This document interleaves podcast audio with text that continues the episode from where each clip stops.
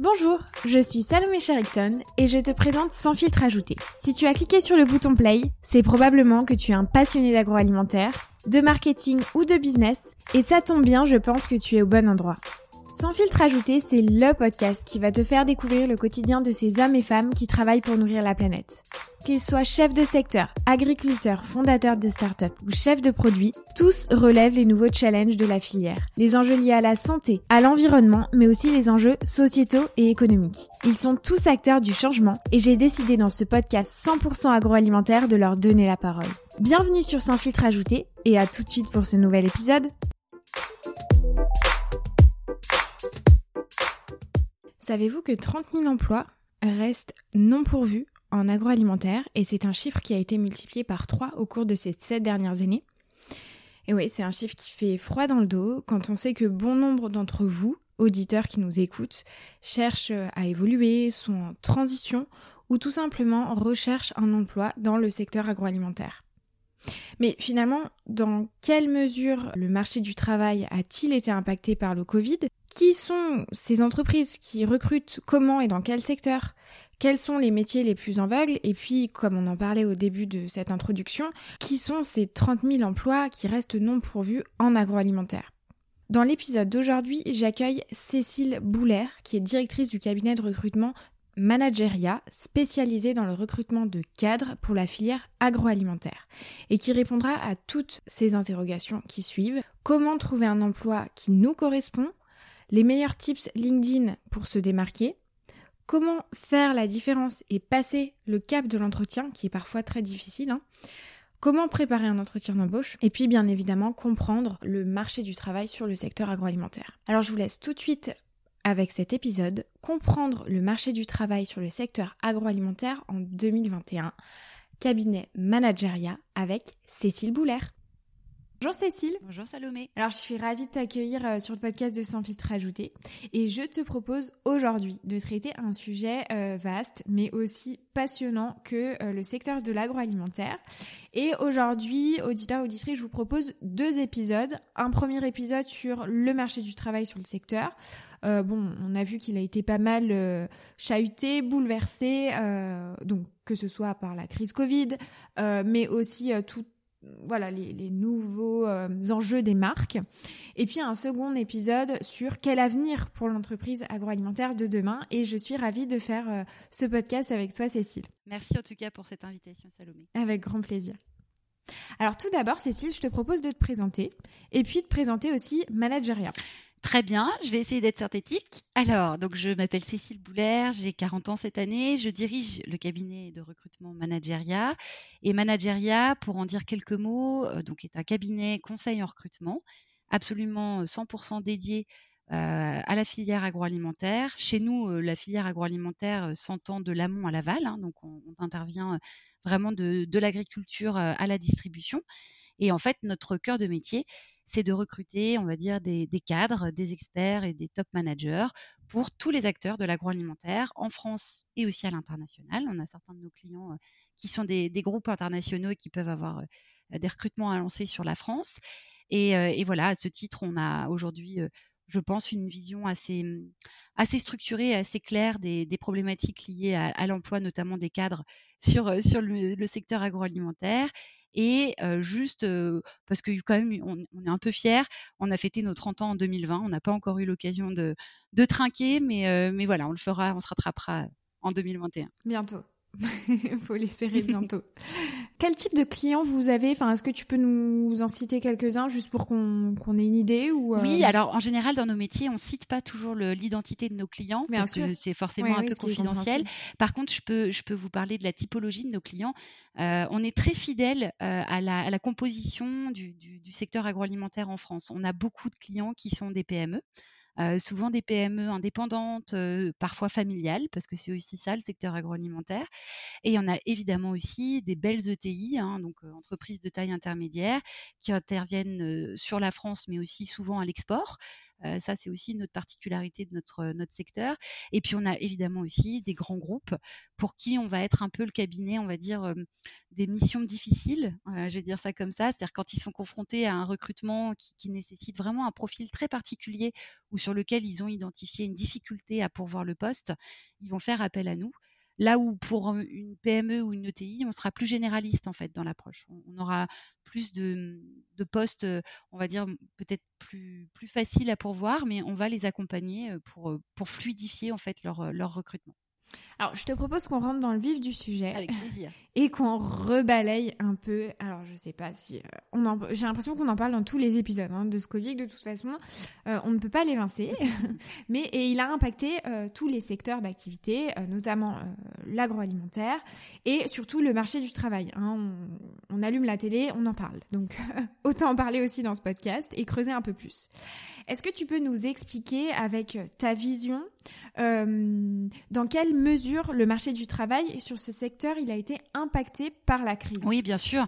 Euh, on, a des études qui, commencent un peu à sortir sur ce sujet-là, notamment une étude de, de l'ANIA euh, qui, explique que, le secteur agro a été une des rares industries à créer de l'emploi en 2020, malgré la crise. Euh, et nous, notre expérience au sein du cabinet, c'est en effet que les recrutements qui étaient lancés en début d'année 2020 et même au cours du premier confinement euh, n'ont pas ou voire très peu été interrompus.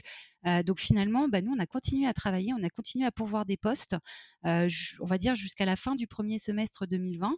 Alors évidemment, avec des, délais de recrutement un petit peu impactés, des candidats qui étaient un peu perdus aussi, il hein, faut le dire, qui n'étaient pas hyper certains de vouloir changer de poste ou, rejoindre une entreprise dans, une, un, quand même dans un contexte dégradé. mais par contre, ce qu'on a pu voir, c'est quand même un, certain tassement des recrutements sur le second semestre. Euh, là, on a bien vu qu'il y avait quand même moins de création de postes, qu'il y avait moins de, postes à pourvoir. Et ce que je peux dire sur, euh, sur cette première partie d'année 2021, c'est quand même qu'on assiste à une reprise. On a on perçoit quand même un indicateur de confiance de nos clients qui est à la hausse. On voit aussi, et ça c'est très important, une reprise depuis quelques semaines des investissements industriels. Euh, et on sait euh, que les recrutements sont directement liés euh, au niveau d'investissement dans les, dans les industries. Donc le fait que les investissements reprennent est plutôt un signe très positif sur les recrutements qui vont forcément en découler. ce qui est certain, c'est qu'à mon sens, on peut quand même vraiment confirmer la, réputation de, secteurs résilients quand on parle du secteur de l'agro. c'est un secteur qui a su voilà se, sortir, on va dire, de, de, la crise. Alors évidemment, il y a une branche restauration qui elle est très touchée. Euh, donc évidemment aussi un attentisme euh, bah, qui est très légitime hein, de, l'ensemble des acteurs qui sont présents euh, sur, sur, le marché du food service au niveau des industriels, des distributeurs, qui sont finalement les fournisseurs des, des, utilisateurs, qui eux sont toujours fermés à date. Alors ça va, ça va repartir d'ici quelques jours, mais c'est, ça c'est, clairement beaucoup plus compliqué sur cette partie-là du secteur. et simplement pour avoir une vision un peu plus précise et chiffrée, il y a une étude qui sort chaque année euh, par euh, Pôle Emploi qui s'appelle l'enquête en besoin de main-d'œuvre. Et en 2021, ils estiment qu'il y aura 80 000 projets de recrutement pour l'industrie agroalimentaire à l'échelle nationale. Et ce qui est aussi intéressant, c'est de voir que sur ces 80 000 projets de recrutement, on estime qu'il y en a presque 50% qui vont être difficiles. Donc en fait, quand on parle de, de recrutement difficile, c'est qu'ils concernent des postes qui sont difficiles à pourvoir, qui sont réputés être pénuriques. Et par contre, il y a 40% aussi de ces emplois qui seront uniquement des, emplois saisonniers. Voilà, donc ça donne aussi une petite idée du marché de l'emploi euh, sur, l'agroalimentaire. Et, c'est forcément impacté par le Covid dont on n'est toujours pas sorti. Euh, mais concrètement, on, est moins impacté typiquement qu'une industrie aéronautique qui aujourd'hui est encore est à l'arrêt. Euh, et, on voit aussi que les chiffres de l'activité partielle, même s'ils ont été assez conséquents sur certains maillons de la chaîne agroalimentaire, sont là aussi moins, moins conséquent que sur d'autres secteurs industriels. Hmm. Quand tu parles des 80 000 projets de recrutement, euh, est-ce que on peut rentrer un peu plus en détail euh, quand tu dis euh, des métiers difficiles Qu'est-ce qu'on entend par exemple comme métier euh, difficile où euh, il y a une pénurie de, candidats, si je me trompe oui, pas. Euh, bah, e, effectivement, c'est une des, je dirais, une des caractéristiques du secteur agroalimentaire, c'est qu'il y a certains postes qui, qui emportent un, franc succès du côté des candidats, où là, on va avoir mmh. finalement assez peu d'offres et beaucoup de candidats. Et à l'inverse, il y a beaucoup d'offres qui ne trouvent pas preneurs, en fait, hein, qui ne rencontrent pas les candidats. Et ces postes-là sont, sont, sont, souvent des postes notamment liées à la production en usine. Euh, où là, on, va être vraiment clairement en difficulté pour recruter sur les fonctions responsables de production, responsables maintenance, responsables travaux neufs. Euh, là, c'est vraiment complexe. Euh, on va aussi parfois rencontrer des difficultés à peu près au milieu de notre chaîne sur ce qu'on appelle le B2B, donc des postes à pourvoir par des industriels qui vont fabriquer à destination d'autres industriels. C'est pas toujours le secteur le plus, le plus attractif, alors qu'il y a beaucoup, beaucoup, beaucoup de postes à pourvoir sur, euh, sur ce maillon-là et souvent des postes euh, très, très intéressants, euh, très axés sur l'innovation notamment. Et là, typiquement, sur les fonctions technico-commerciales, par exemple, on va, on va être en, difficulté. Après, sur les postes non cadres, les vraies pénuries, elles sont eh ben, évidemment sur ligne de production, hein, donc sur les postes d'opérateurs, de conducteurs de ligne, d'automaticiens. Euh, c'est assez complexe euh, aujourd'hui euh, de, pourvoir ces postes-là et, on peut dire que ça met les entreprises dans, des situations très difficiles puisque finalement, évidemment, leur développement ben, est, intrinsèquement lié aux femmes et aux hommes qui composent leurs équipes. Donc quand ils ne sont pas à 100% de leurs ressources, eh bien leurs développements sont, fortement impactés. Voilà. Mmh. Et si on revient un peu donc euh, sur, euh, sur cette année, tu l'as décomposé en, deux, points. Donc le premier semestre qui a été plutôt créateur d'emplois et le second semestre où on a vu un, un tassement en tout cas au niveau euh, des offres. Pourquoi? En fait il y a eu cette décomposition Pourquoi au premier semestre ça a été bah voilà il y a eu des, des emplois et au second semestre est-ce que c'est peut-être la confiance des entreprises par rapport à la crise? Comment, comment tu pourrais l'expliquer? ouais, Moi, c'est ce que c'est ce que j'ai ressenti. Je, pense d'abord la, première chose sur le premier semestre, il y a eu une forme un peu d'inertie, quoi. C'est-à-dire que le temps qu'on se rende compte qu'on était confiné, que ça allait pas durer finalement euh, si peu de temps que ça, que ça allait pouvoir euh, peut-être se se reproduire, etc. Bah, tout ce qui était lancé est finalement resté, euh, je dirais, d'actualité. sauf peut-être en effet tout ce qui était lié vraiment très directement à la restauration où là on a vu des stops, hein, là on a vu des arrêts. Mais globalement, les autres entreprises ont poursuivi leur projet de recrutement une fois qu'ils étaient ouverts bah, quelque part. Voilà, on allait au bout. Et ce qui s'est passé à, l'été en fait, hein, à la fin de l'été, pour moi, c'est que les budgets recrutement ont été pour le coup fermés. C'est-à-dire que les entreprises voyant qu'un deuxième puis un troisième confinement allait arriver ou arrivait, euh, on, fermait un peu les, vannes en disant ok là il faut attendre de voir à quelle sauce on va être mangé, il faut attendre de voir euh, avoir un peu plus de visibilité sur cette sortie de crise avant de relancer des recrutements parce que parce que voilà, toutes les entreprises ont été évidemment impactées par, par la crise et, les recrutements, c'est un budget en soi et donc les entreprises ont, fermé les vannes à ce moment-là. Et, je me rappelle vraiment avoir eu un vrai un vrai contre-coup à l'automne où, finalement la rentrée de septembre était plutôt plutôt super positive où finalement les projets qui avaient été arrêtés bah, étaient de nouveau d'actualité et puis bah, tout s'est refermé au moment du confinement à l'automne quoi. Où là les entreprises ont dit ok non il est urgent d'attendre et, on verra début 2021 ce qui se passe et ce qui s'est passé sur le, le début d'année 2021 c'est que je pense que tout le monde s'est dit aussi qu'on allait devoir vivre avec cette crise d'un petit bout de temps et que pour le coup, il fallait aussi préparer la suite. Quoi. Il fallait être dans les starting blocks pour, pour, pour qu'au moment où on sera enfin en sortie de crise, on puisse se faire la différence sur le, sur le marché. Et donc là, quelque part, les budgets recrutement ont été de nouveau ouverts. Mmh. Voilà. C'est vrai. Mmh. Et alors, si on rentre un peu dans le détail, euh, on va se parler des entreprises qui recrutent et des métiers qui recrutent. Mhm. Est-ce qu'on peut euh, se parler des entreprises? Quelles sont les entreprises aujourd'hui sur le marché qui recrutent le plus actuellement et pourquoi? Et quelles sont les entreprises qui peinent un peu plus à recruter? Est-ce que euh, ça dépend par exemple de la taille de l'entreprise? Euh, quels sont les facteurs en fait qui jouent sur, euh, sur le recrutement? Oui, je pense que tu as raison. Il y a, un facteur qui compte, qui est la taille. Nous, ce qu'on peut voir par, par l'intermédiaire des, missions qui nous sont confiées, c'est que clairement, la, dynamique de recrutement est plus positive au sein des ETI et des PME que au sein des grands groupes. voilà, aujourd'hui, on voit que les, créations de postes, par exemple, sont beaucoup plus prégnantes au sein de, nos clients de taille intermédiaire qu'au sein des grands groupes, où là, les recrutements vont être davantage axés sur des remplacements, par exemple. Hein, il y a moins de, dynamique de création d'emplois purs au sein des grands groupes. après, on, peut aussi citer les sociétés qui se sont positionnées sur la fabrication de produits dont la consommation était déjà en croissance avant la crise et que la crise a potentiellement renforcé. Le bio, par exemple, continue aujourd'hui à recruter sur une tendance plutôt, plutôt positive. On sait aussi d'expérience, très sincèrement, que les postes qui n'ont pas été créés ou ouverts sur une année N le sont finalement toujours sur l'année N plus 1. C'est-à-dire qu'on ne peut pas continuer à travailler en tension.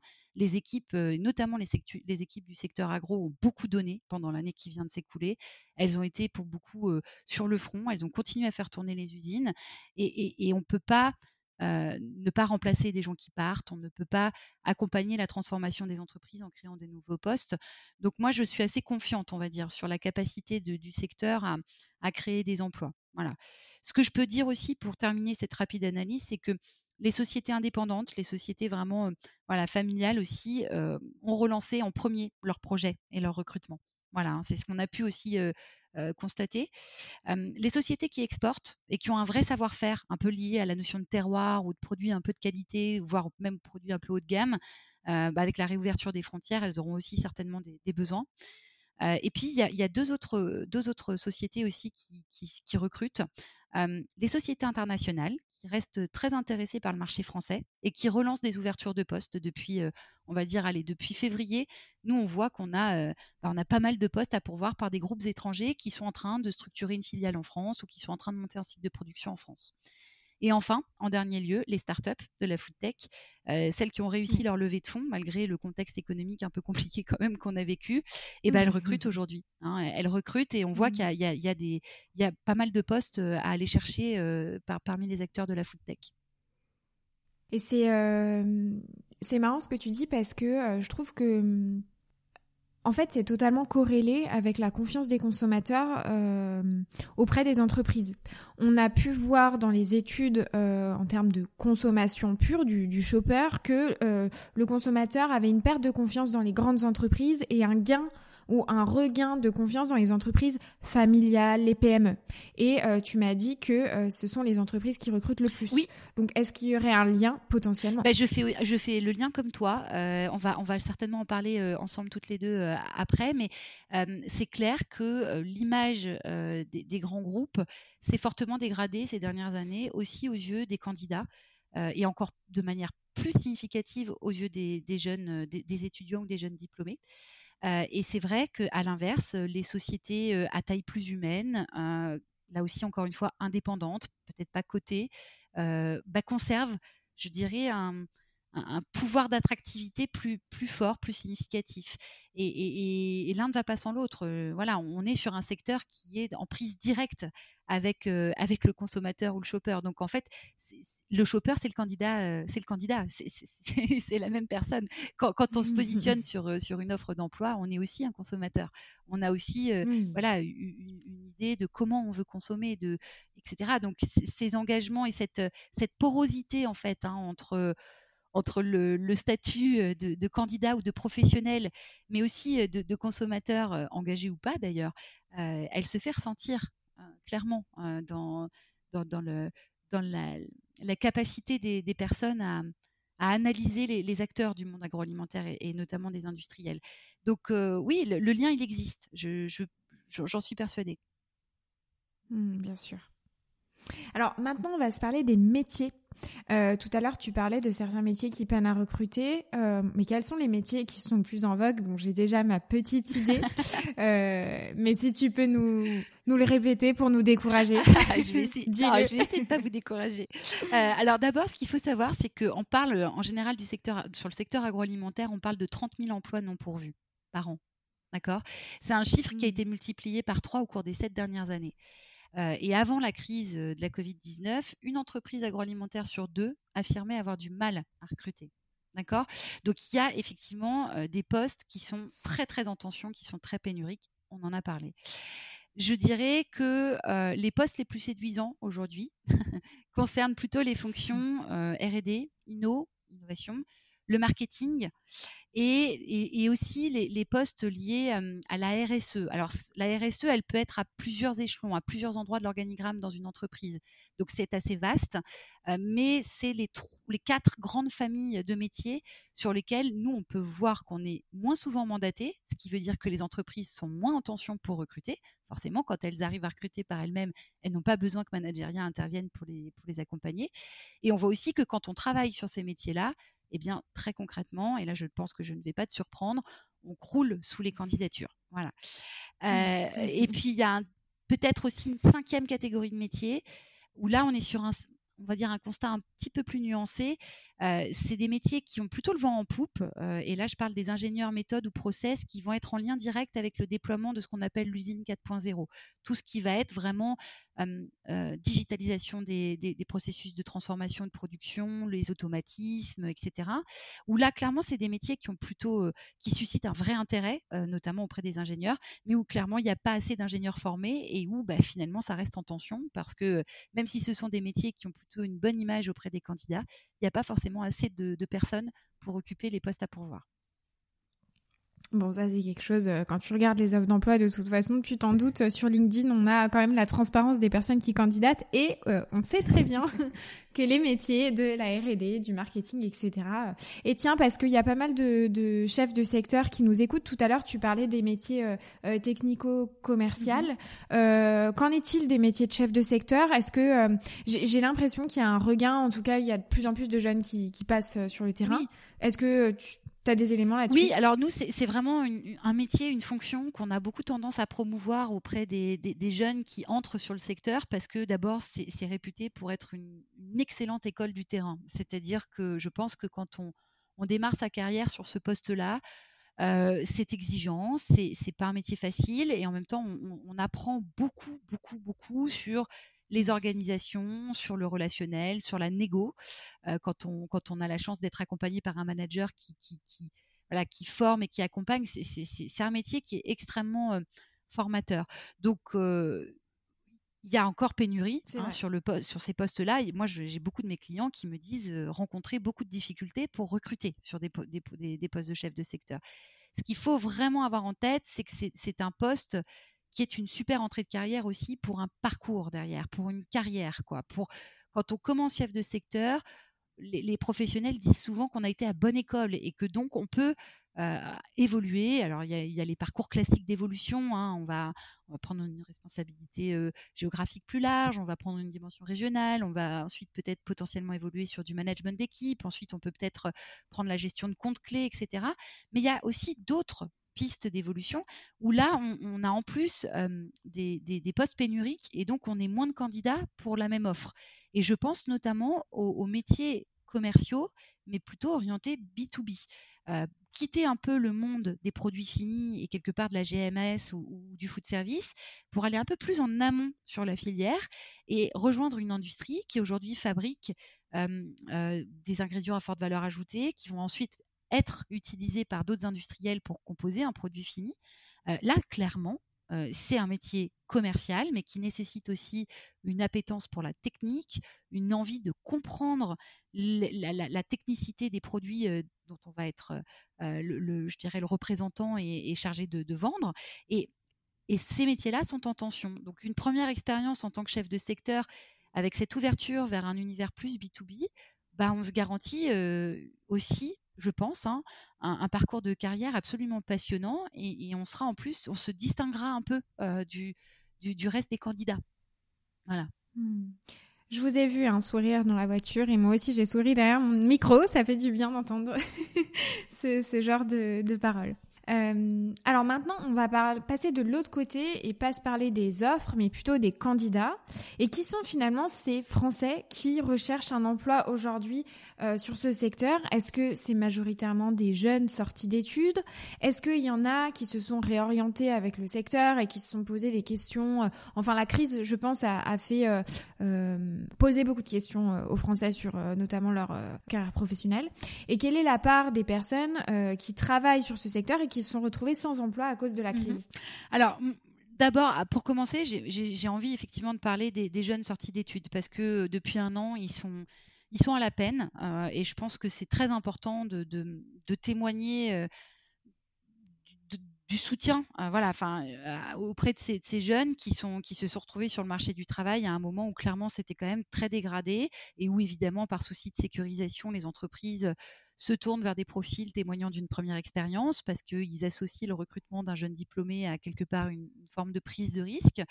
Euh, et donc clairement, nous, ce qu'on a pu constater depuis un an, c'est qu'on a été très très très sollicité par les jeunes diplômés qui avaient besoin de de comprendre un peu leur secteur, de savoir comment se positionner, qui avait aussi besoin d'être entendu et même presque coaché quoi quelque part. Donc et ça c'était assez nouveau pour nous parce que par définition notre métier c'est surtout c'est plutôt en général d'accompagner des gens qui sont déjà en poste parce que ce que les entreprises nous demandent concrètement c'est d'aller chasser des profils qui sont aujourd'hui en poste.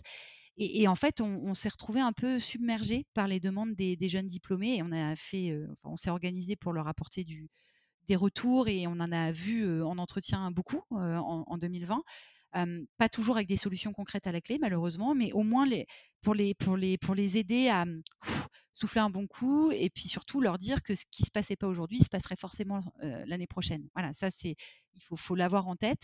mais globalement, si on doit vraiment essayer d'avoir une vision assez, assez large, les profils qui sont en recherche d'emploi aujourd'hui sont assez variés. Hein. Donc il y a les jeunes diplômés qui évidemment ont du mal à trouver leur premier job, mais il y a aussi des profils plus expérimentés.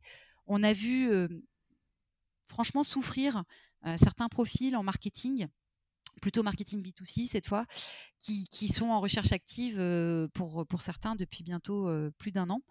Mmh. On a été aussi très sollicité, et ça c'est un peu plus anecdotique, mais ça, ça, veut dire quand même beaucoup de choses, par des profils d'expatriés qui, souhaitent, qui ont souhaité rentrer hyper rapidement en France. Alors quand il le pouvait, parce qu'il y a quand même eu plein de moments où les liaisons aériennes étaient suspendues, mais, on, a, on a aussi euh, noté un afflux de, candidatures de personnes qui vivent euh, depuis quelques années à l'étranger, qui ont été embauchées par des grands groupes internationaux, qui sont partis en Asie, aux Émirats arabes unis, donc, les Français qui recherchent aujourd'hui un job dans la dans l'agro, c'est très diversifié quoi. Hein. On a aussi des seniors qui, se voient aujourd'hui proposer essentiellement des, missions de transition, mais plus de CDI, alors que c'est pas forcément ce qu'ils cherchent. voilà, donc on peine à, les, à les, alors ils peinent en tout cas eux à retrouver un, job entre guillemets classique en CDI, en salariat au sein d'entreprises ce qui est sûr, c'est qu'on a aussi été contacté par davantage de personnes qui aujourd'hui ne sont pas dans l'agro et qui, certainement par le poids des médias, par le poids de ce qu'on a pu dire du secteur pendant cette crise, se sont redécouverts un intérêt pour le secteur agroalimentaire. Euh, mmh. ils, ont, ils ont, je pense, pris conscience du poids du secteur dans le fonctionnement du pays, dans son économie, et qui se sont dit, bah tiens, euh, allez, euh, pourquoi pas me réorienter et, et rejoindre cette filière-là. Donc, quand c'est possible, évidemment, on, on, fait tout euh, bah, pour, permettre ces ponts. Après, c'est pas toujours possible parce que ce sont aussi souvent des métiers qui nécessitent une très bonne compréhension des enjeux euh, des produits vivants notamment. Et donc c'est pas toujours facile, voilà, de, faire la passerelle. Mais, c'est aussi quelque chose qu'on a pu voir euh, en 2020. D'accord. Alors finalement, comment on effectue une bonne recherche d'emploi? À savoir trouver l'entreprise et le poste qui nous correspond. Ça, je pense que c'est vraiment une question euh, à, toute étape de, la carrière qu'on se pose parce que bah voilà, on en revient toujours euh, finalement dans notre vie à, à rechercher un emploi, à se poser des questions sur notre poste, notre entreprise. Est-ce que tu as des tips à, donner à toutes les personnes qui nous écoutent? Merci, c'est top. oui, j'en ai quelques-uns. Alors, je pense que je ne vais pas forcément réinventer la roue, mais je, vais parler aussi de mon expérience parce que moi, avant d'être recruteuse, j'ai aussi cherché un job et c'est quelque chose que je n'oublie jamais euh, dans mon métier parce que je pense qu'il est très important de toujours se mettre à la place de l'autre et, donc de voilà, de se souvenir de ce que c'est aussi que d'être en mobilité professionnelle, soit être en recherche active, soit même simplement se poser des questions sur la suite. Donc ça, c'est plutôt voilà mmh. ce que ce que moi je conseille, mais vraiment c'est ce que je conseille à mes amis. Hein, voilà, c'est tiré de ma propre expérience. D'abord, la première chose, c'est anticiper. C'est anticiper, et, parce que quand on anticipe, on prend son temps. Et, c'est ce que tu as dit. Il faut il faut se poser. Voilà, il faut se poser et bien définir son projet professionnel. Il faut d'abord acter les raisons du changement. Soit on est déjà en poste et aujourd'hui on, est encore en poste et on veut rebondir, soit on vient de quitter une entreprise, soit on débute sa carrière professionnelle. Ça nécessite voilà de se poser et de savoir qu'est-ce que je vais chercher dans ma, prochaine étape. Il faut que je définisse le type de poste. Voilà, est-ce que je veux euh, aujourd'hui, est-ce que je suis à un stade de ma carrière où j'ai encore besoin d'apprendre plein de choses? Donc, euh, je suis prêt à, accepter euh, voilà, des choses assez généralistes ou, en tout cas un poste d'exécutant. Est-ce que j'ai déjà une première expérience et que mon défi aujourd'hui, c'est de devenir manager? Euh, Est-ce que euh, ce que je veux, c'est avant tout rejoindre une, structure où les, circuits de décision sont courts et où je vais pouvoir être dans un univers agile et, plutôt transverse? Est-ce qu'au contraire, je cherche une expérience dans un grand groupe qui va m'apporter de la structure, qui va m'apporter des process, une compréhension des organisations? Euh, ça, ça, veut vraiment dire se se poser la question de la taille aussi de mmh. l'entreprise. Euh, qu'est-ce que chaque taille d'entreprise signifie en termes de dimensionnement de mon poste, en termes de possibilités d'évolution derrière, euh, en termes de valeur, en termes de voilà d'environnement professionnel? Il faut évidemment aussi limiter ses contraintes et ses désirs en termes de projet de vie. Est-ce que je sais d'ores et déjà que dans trois ans, je voudrais déménager parce que ma famille, mes amis, mes attaches sont, ailleurs? Est-ce que j'ai l'intention d'avoir à un moment donné, je ne sais pas moi, une carrière à l'international? Ce projet de vie doit être un peu, ne peut pas aujourd'hui être décorrélé du projet professionnel. Donc il faut être très cohérent sur, sur cette étape-là. Il faut évidemment identifier les entreprises un peu cibles de la région qu'on définit comme étant notre, territoire de, recherche. Et quand je parle d'entreprise cible, c'est vraiment celle qui nous allume un peu la, petite lumière dans l'œil, euh, parce qu'un candidat convaincu, il est toujours plus convaincant. Voilà. Donc euh, il faut se donner le mmh, choix, il faut se donner le, se dire voilà, je rêve de bosser pour telle ou telle entreprise. Euh, donc bah voilà, je, je serai d'autant plus convaincant parce que je suis convaincu. Voilà. Et ça, il faut après derrière, il faut suivre leurs actus. pourquoi pas oser contacter directement des opérationnels. Euh, s'il y a un poste officiellement à pourvoir ou même s'il n'y a pas de poste à pourvoir, lui envoyer une candidature spontanée. LinkedIn, pour ça, c'est un outil merveilleux. Plus, que, plus, les, plus les opérationnels que les Il faut faire les deux. Il faut faire les deux, mais on ne fait pas tout à fait de la même façon. Euh, un opérationnel, tu vas, tu vas lui parler... Euh, tu vas lui parler stratégie, tu vas lui parler projet, tu vas faire le lien avec une actualité, avec un investissement, pourquoi pas, avec voilà une, une étude conso, etc. Une personne de l'équipe RH, tu vas davantage, tu vas être plus académique dans ta, dans ta façon de te présenter. Voilà, mais il faut faire les deux. Je, suis convaincue qu'il faut faire les deux. Il euh, faut, bien travailler son CV, faut très bien travailler son profil LinkedIn. Là, j'apprends rien, mais aujourd'hui, c'est vraiment le profil LinkedIn, c'est l'outil principal des recruteurs. Voilà. Il faut aussi déposer son CV sur ce qu'on appelle les CV Tech. Euh, tous les job, boards aujourd'hui, les sites emploi, ils ont une partie annonce, mais ils ont aussi une partie qu'on appelle la CV Tech, où, vraiment les profils peuvent enregistrer leur CV.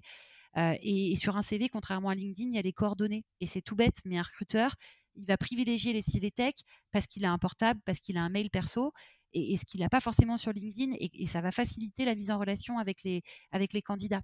Et il faut toujours raisonner en termes de mots-clés. Il ne faut pas oublier qu'aujourd'hui, et on va peut-être en parler ensemble après, l'intelligence artificielle a trouvé sa place dans le recrutement. Et il y a pas mal de, grosses structures, notamment, qui, qui vont sélectionner les CV sur la base d'algorithmes qui vont repérer des mots-clés.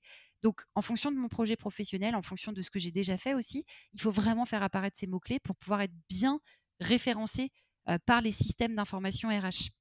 Voilà. Euh, et il faut vraiment mener ces recherches en multicanal. Il faut aller sur les sites carrières des entreprises, il faut aller sur les sites emploi, il faut contacter les cabinets de recrutement, se faire connaître des, consultants en recrutement, euh, se faire connaître par candidature spontanée, c'est quelque chose qui continue à marcher. Il faut évidemment aussi, bien sûr, construire un réseau. Ça marche dans l'agro, le réseau, mmh. ça fonctionne. Euh, voilà, c'est profiter quand on sort d'école d'avoir rencontré quelqu'un qui serait venu présenter son entreprise sur un forum ou qui serait venu faire une intervention. C'est garder des bons contacts avec les, personnes avec qui on a été en stage. évidemment, j'ai l'impression d'enfoncer des portes ouvertes, mais c'est vraiment clé pour, pour bien construire sa recherche d'emploi. et puis, peut-être un dernier petit tips, toujours rester pro soi-même en tant que candidat, se comporter comme on aimerait que les entreprises se comportent. Et je sais que les entreprises ont encore beaucoup de chemin à faire pour se comporter mieux avec les candidats. Il y a encore beaucoup à faire. Mais en tant que candidat, toujours se comporter comme on aimerait qu'elle se comporte avec nous. Donc, donner un feedback, respecter ses engagements, soigner sa présentation. voilà, ça peut paraître tout bête, mais, ça va faire la différence. Mmh. Et tu parlais de LinkedIn, alors tu as tout à fait raison hein, de dire, euh, on parle de plus en plus de travailler sa marque mmh personnelle. Euh, quels sont les, tips que tu peux donner euh, à un jeune, par exemple, si on prend un, voilà, un jeune sorti d'études, quels sont les, les, éléments clés qu'il doit mettre sur son profil LinkedIn? Enfin, comment il doit se comporter sur cette plateforme qui attise forcément les, recruteurs? Bah, Il y, y, a deux, trois petits conseils, mais vraiment tout bêtes, qui, qui, qui, marchent bien. toujours mettre une photo. Euh, toujours bien renseigner tous les champs que propose LinkedIn, c'est-à-dire vraiment bien indiquer euh, bah, euh, son, dernier intitulé de poste si on en a occupé un, ou en tout cas bien dire dans sa présentation ce qu'on cherche. Euh, on a la petite option aujourd'hui sur LinkedIn qui s'appelle euh, Open to Work ou Open to Job, je ne sais plus, euh, mais qui permet aussi de se distinguer en, affichant clairement qu'on est en recherche active. Alors, si on est en poste, bah, ça revient à afficher clairement auprès de son N plus 1 qu'on va peut-être le quitter. Donc, il faut faire attention, évidemment. mais quand on n'est pas en poste, c'est un très bon outil parce que l'algorithme de LinkedIn va pousser ses profils auprès des recruteurs de manière un peu privilégiée. il faut être il faut balancer le côté synthétique et en même temps très, concret de ce qu'on a pu faire. il faut, pourquoi pas, avoir une version anglaise de son profil parce que l'algorithme LinkedIn est toujours plus perfectionné aujourd'hui, plus performant sur la partie anglophone que francophone. Moi, je sais que toutes mes recherches sur LinkedIn, je les fais en anglais parce qu'en fait, les résultats sont meilleurs. Donc, je pense que je ne suis pas la seule recruteuse à le faire. il faut idéalement pouvoir bénéficier de recommandations même si les recruteurs prennent un peu leur distance avec ça aujourd'hui, bah, c'est pas inutile d'avoir la recommandation d'un ancien maître de stage ou d'un ancien N plus 1, voire d'un client, pourquoi pas, ou, d'un collègue. il faut aussi essayer dans la partie un peu en bas du profil de, de, mettre en avant ces petits facteurs de différenciation. je parle une langue en plus, j'ai un engagement associatif, je fais du bénévolat, je suis sportif, j'ai des expériences à l'étranger. voilà, ça permet, encore une fois, plus le profil est rempli et plus le, LinkedIn va pousser ces profils-là auprès des recruteurs. Il ne faut jamais oublier que les recruteurs, ils ont des licences sur LinkedIn qui sont des licences spéciales et qui, leur, euh, qui, va vraiment prendre en considération ces aspects-là pour pousser les, profils les plus pertinents. Mmh, très clair. Et est-ce que j'ai entendu également que euh, il fallait interagir, bah forcément, hein, on se parle de réseau, avec les personnes, les entreprises qui nous intéressaient. Ça, c'est quelque chose que tu conseilles aussi de commenter les posts, de suivre activement. Euh. Ouais, il y, a un truc qui est super sur LinkedIn, qui, qui est, les, qui, est les groupes, euh, tous les groupes d'expertise euh, qui sont qui sont ouverts à tous ou, sur lesquels il faut être coopté parfois pour pour rentrer. Les groupes d'expertise, c'est vraiment aussi un outil qu'utilisent beaucoup les recruteurs. Et, et dans ces groupes d'expertise, assurer des prises de parole, oui, c'est forcément ça, là aussi, ça fait remonter votre profil, ça montre qui vous êtes, ça montre aussi que vous avez compris l'intérêt du réseau, ça, ça, vous pose en tant que professionnel parmi les professionnels. Voilà, c'est cette dimension-là qui, est qui est revendiquée quand on, quand on participe à un groupe. après, il faut aussi être cohérent. Donc, c'est vraiment pas quelque chose qu'il faut faire de manière trop, non plus trop spontanée ou trop intuitive. Il faut, bah ouais, il faut construire un peu une stratégie de marque. Et donc, bah, voilà, utiliser le bon ton se dévoiler mais pas trop. voilà, il faut, être, faut être pertinent. Et puis il faut aussi prendre en considération les, moments d'audience forte de LinkedIn ou un peu moins fort. Bon, si vous faites ça le week-end, il n'y aura pas forcément de répercussions. Il vaut peut-être mieux faire ça entre midi et deux les jours de semaine, où là, bah, forcément, les interactions sont plus fortes sur le réseau. Et tout à l'heure, on se parlait du coup d'un métier qui est très euh, euh, convoité, euh, souvent les postes siège, cadre, marketing, R&D. on peut le voir, hein, parfois c'est des postes qui sont qui avoisinent les 500, 600 candidatures si c'est des, des, entreprises assez grandes avec une forte notoriété. Comment on fait pour se démarquer quand on postule à, ce type de bah, d'entreprise et de poste finalement? Alors, bah, déjà, je, reparlerai de ce contact avec l'opérationnel, notamment via LinkedIn. Euh, parce que là, il y a une offre. Concrètement, il y a une offre qui est postée. Elle est souvent attachée à une personne de l'équipe RH. Euh, si on arrive, par le biais de ces petites recherches, à découvrir qui est le futur N plus 1, ça veut dire beaucoup de choses de soi. Ça veut dire qu'on est malin, ça veut dire qu'on a fait des recherches, ça veut dire qu'on est ultra sérieux dans sa démarche de, de candidature. Et un opérationnel ne s'offusquera pas d'être contacté sur LinkedIn quand il y a un poste à pourvoir dans son équipe. D'accord? Et on a la possibilité, en contactant un opérationnel, de présenter son parcours de manière assez synthétique et de montrer toute sa motivation pour le poste. Et derrière, en interne, l'opérationnel, il aura peut-être du poids pour aller convaincre une équipe RH bah, de l'intérêt de vous recevoir en, entretien ou de faire avancer votre, votre profil. Moi, je reste convaincue aussi que, la lettre de motivation ou l'email qui va accompagner la candidature est très important. Euh, on n'envoie pas juste son CV. alors, je sais que c'est chronophage et ça demande une implication hein, de la part des candidats qui parfois se disent bah, je vais passer du temps, puis j'aurai même pas de retour ou même pas de réponse. Mais c'est quand même quelque chose qui est encore très utilisé pour, par les entreprises, surtout quand il y a beaucoup de candidatures. Quand on reçoit 600 CV et que les CV ne sont pas si distinctifs que ça les uns entre les, par rapport aux autres, bah, c'est la lettre ou le mail qui va faire la différence. Euh, voilà. Se montrer créatif dans sa présentation, c'est toujours positif, surtout quand on parle du marketing. Après, attention, il faut que le CV reste lisible, il faut qu'il reste compatible, encore une fois, avec les, les, outils digitaux qui, qui vont les, les, enregistrer et les référencer dans les, dans les bases de données. Euh, mais c'est aussi euh, souvent la première image qu'on donne de soi. Donc, avoir un CV vraiment bien fait, bien, bien travaillé, ça reste aussi un facteur de différenciation. Alors, je vois aussi émerger beaucoup les présentations vidéo. voilà. Moi, je trouve ça assez chouette. Je me dis que finalement, c'est assez humain euh, de voir quelqu'un euh, présenter sa motivation ou son parcours pour un poste.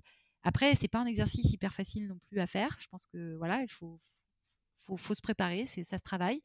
Mais pourquoi pas? Pourquoi pas? Euh, ça, peut être aussi une piste. Et quand on a passé la fameuse étape où on a été rappelé pour l'entretien, comment on le prépare cet entretien? Alors oui, je pense que c'est important de le rappeler. oui, oui, oui, parce qu'on a fait un petit bout du chemin, mais c'est pas encore gagné. Euh, et, c'est en fait tout se joue sur l'entretien.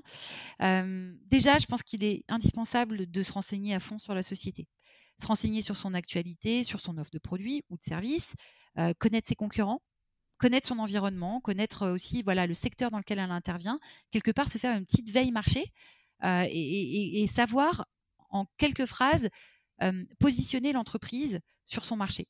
Ça, c'est très important parce que les entreprises, elles sont aussi, autant sur certains profils, elles vont vouloir séduire les candidats, autant souvent, elles veulent être séduites par les candidats. Et donc, dans cette étape de séduction, bah, il faut montrer qu'on s'est intéressé à la société. Et il faut d'ailleurs pas que s'intéresser à la société, il faut aussi s'intéresser aux interlocuteurs qu'on va rencontrer. Parce que finalement, savoir qui on rencontre, ça permet déjà de désacraliser l'entretien et ça permet aussi d'emmagasiner des infos qui vont venir un peu compléter notre compréhension de l'entreprise.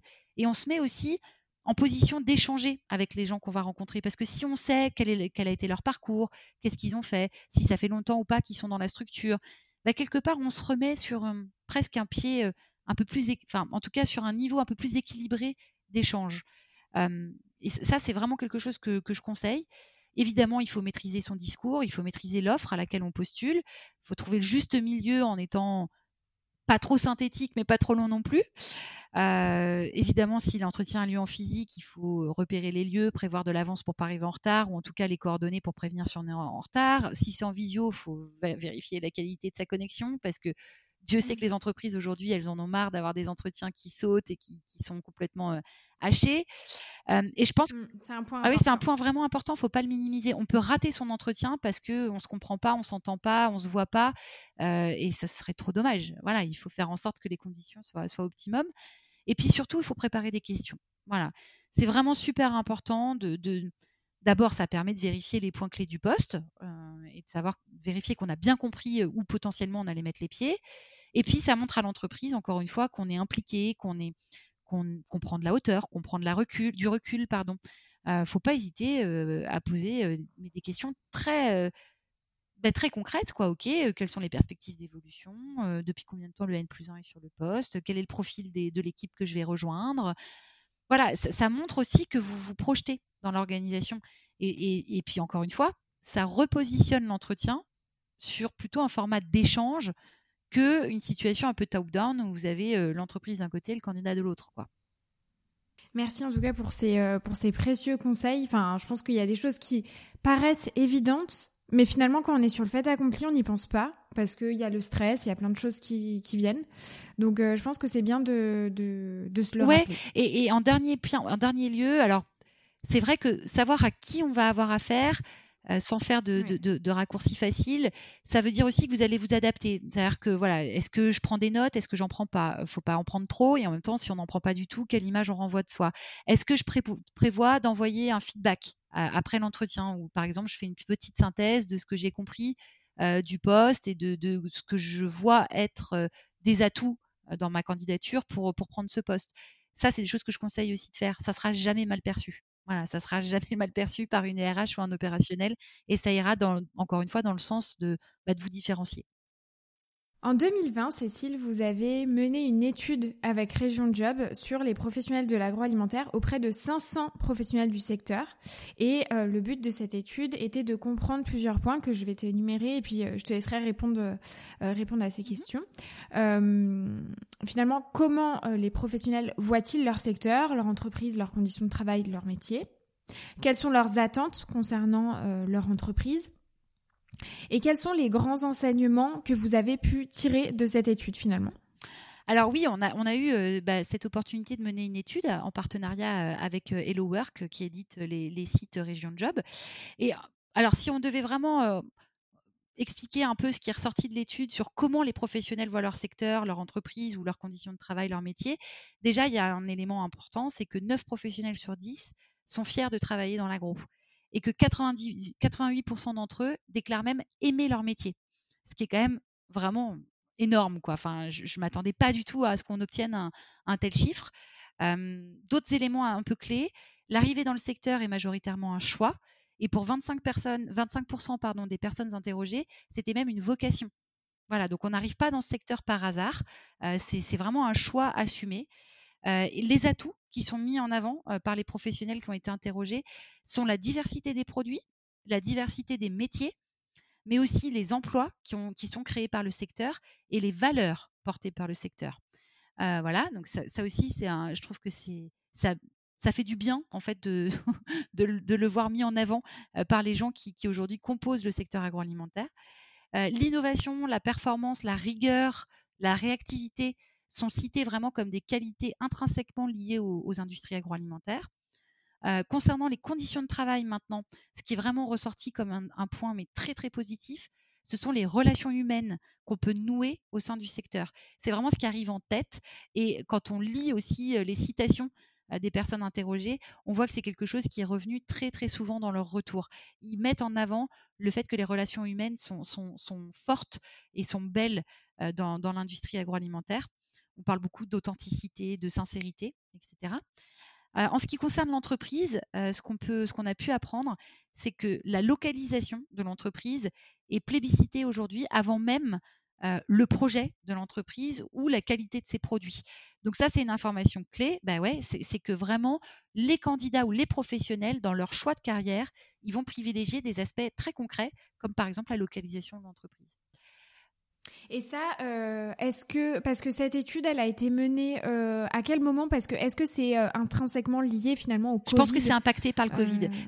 L'étude a été menée en plein Covid en fait, hein, deuxième, enfin milieu d'année 2020. Donc effectivement, c'était en plein dedans.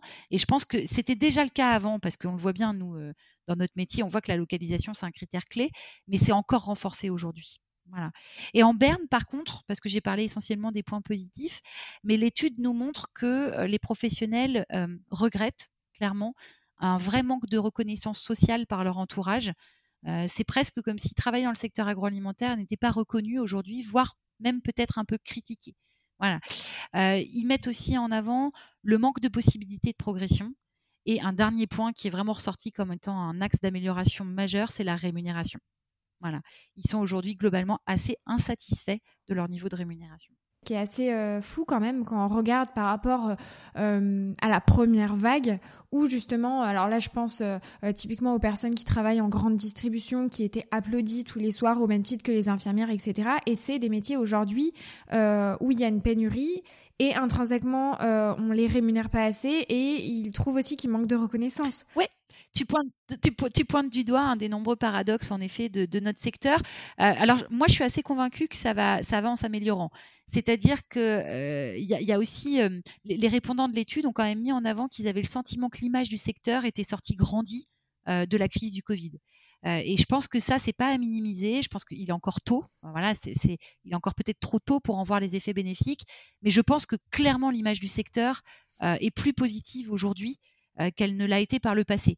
Euh, et je crois aussi que les professionnels de l'agroalimentaire, étant très attachés à leur secteur, commencent à, à, faire entendre leur voix et à, à pointer du doigt les, les, les, les atouts et, vraiment les, voilà, je dirais les, points forts du secteur. Par contre, la rémunération, c'est clair que ça reste un enjeu, ça reste un sujet. Il ne faut pas non plus oublier que la plupart des acteurs de l'agro ne font pas les mêmes marges que en cosméto ou en pharma, par exemple, et que donc leurs politiques salariales, bah, elles sont beaucoup plus, on va dire, contraintes que d'autres secteurs industriels. Et, après, il y a plein, enfin c'est un très vaste sujet, mais on a plein d'autres choses à faire. On peut jouer sur plein d'autres leviers que la simple et pure rémunération. Il y a plein d'autres avantages qu'on peut essayer de développer, mais clairement la rémunération aujourd'hui c'est un, un, vrai enjeu hein, pour, pour, les filières pour rester attractives. Eh bien écoute, je pense qu'on arrive à la fin, euh, Cécile, de, ce premier épisode. Est-ce que tu as des choses euh, à compléter, à ajouter? Ben, je, voudrais juste terminer euh, en disant que, cette étude nous a aussi permis d'apprendre que, que 70% des professionnels étaient ouverts à l'idée de changer de poste. Et je trouve que c'est un point qui est quand même euh, enfin, moi, je trouve ça super positif parce que ça veut dire que malgré le contexte et la morosité un peu ambiante de cette dernière année, bah, les gens restent confiants. Les, pros du secteur, ils restent confiants sur leur capacité à rebondir. Ils ont encore envie d'apprendre, ils ont envie de se remettre en question, ils ont envie de découvrir de nouvelles choses. Et voilà, j'aimerais terminer sur, sur cette note un peu positive. Bien sûr, ça montre euh, aussi euh, la flexibilité en fait des, des, candidats et, je trouve que en effet c'est hyper positif, hyper positif.